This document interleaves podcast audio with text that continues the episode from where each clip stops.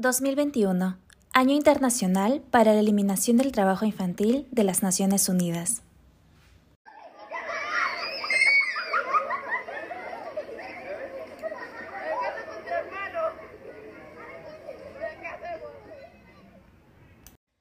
Hola, soy Dewi Zamora y les doy la bienvenida a un nuevo episodio del podcast Derechos Humanos y Desarrollo de Somos Ciudadanía.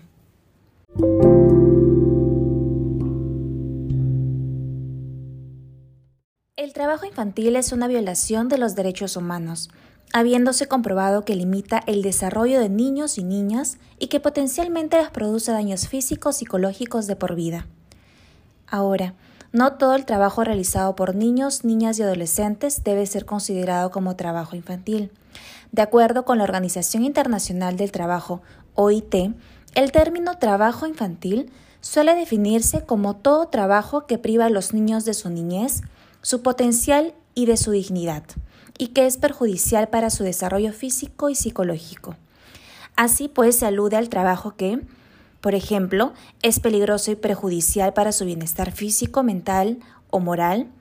interfiere con su escolarización, puesto que les priva de la posibilidad de asistir a clase, les obliga a abandonar a la escuela de forma prematura o les exige combinar el estudio con un trabajo pesado y que insume mucho tiempo.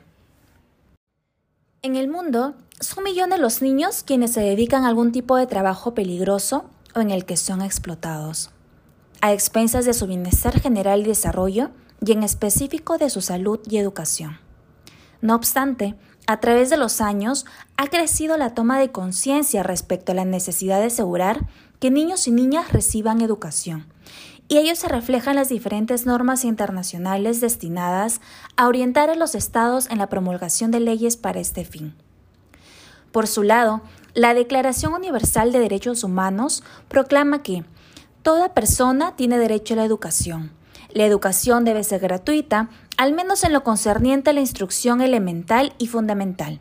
La instrucción elemental será obligatoria, precisa. Por otro lado, la Convención de las Naciones Unidas sobre los Derechos del Niño ha alcanzado una ratificación casi universal y establece que los niños tienen derecho a ser protegidos contra el desempeño de cualquier trabajo que pueda ser peligroso o entorpecer su educación,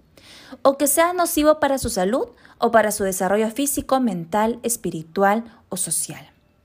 Asimismo, establece que la enseñanza primaria debe ser obligatoria y gratuita para todos y fomenta el desarrollo en sus diferentes formas de la enseñanza secundaria y hacer que todos los niños dispongan de ella y tengan acceso a la misma.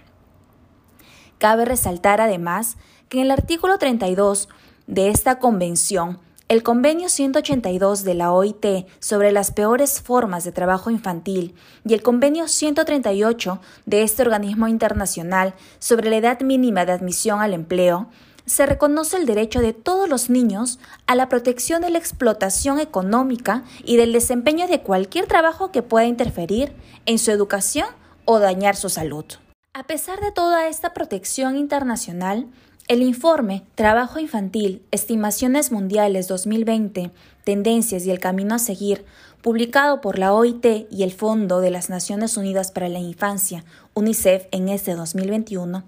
pone de relieve que los avances para erradicar el trabajo infantil se han estancado por primera vez desde hace 20 años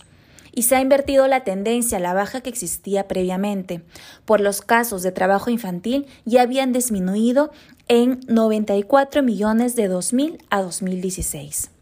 Por ejemplo, en este informe se destaca un aumento sustancial de la cantidad de niños de 5 a 11 años que trabajan y que actualmente representan algo más de la mitad de todos los casos de trabajo infantil a escala mundial.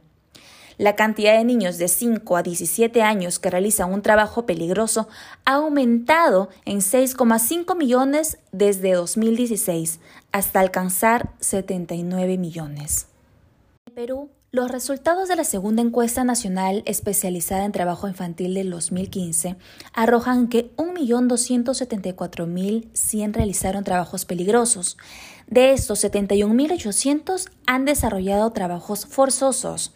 Por área de residencia en el área rural, el 34,2% realizaron trabajos peligrosos, mientras que en el área urbana el 10,2%. Asimismo, quienes trabajan registran una asistencia escolar de 93,0%, en tanto quienes no trabajan 96,5%. Por otro lado, la tasa de repitencia escolar es más alta entre las niñas, niños y adolescentes que trabajan tanto en el área rural como en el área urbana.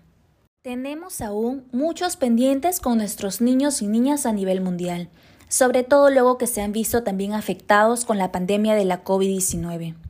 Los estados tienen la obligación de brindarles un presente en el que se sientan seguros y crezcan con espacios recreativos públicos y gratuitos con enseñanza de calidad y con vigilancia y firmeza en la lucha contra el trabajo infantil.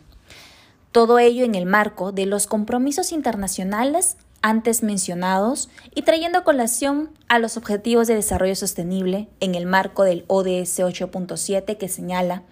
adoptar medidas inmediatas y eficaces para erradicar el trabajo forzoso, poner fin a las formas contemporáneas de esclavitud y la trata de personas, y asegurar la prohibición y eliminación de las peores formas de trabajo infantil, incluidos el reclutamiento y utilización de niños soldados, y de aquí a 2025, poner fin al trabajo infantil en todas sus formas.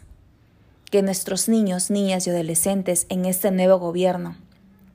tengan cinco años prósperos y un camino que los lleve a empoderarse y liderar en un futuro sociedades más justas, inclusivas y desarrolladas. Desde la sociedad civil estaremos vigilantes.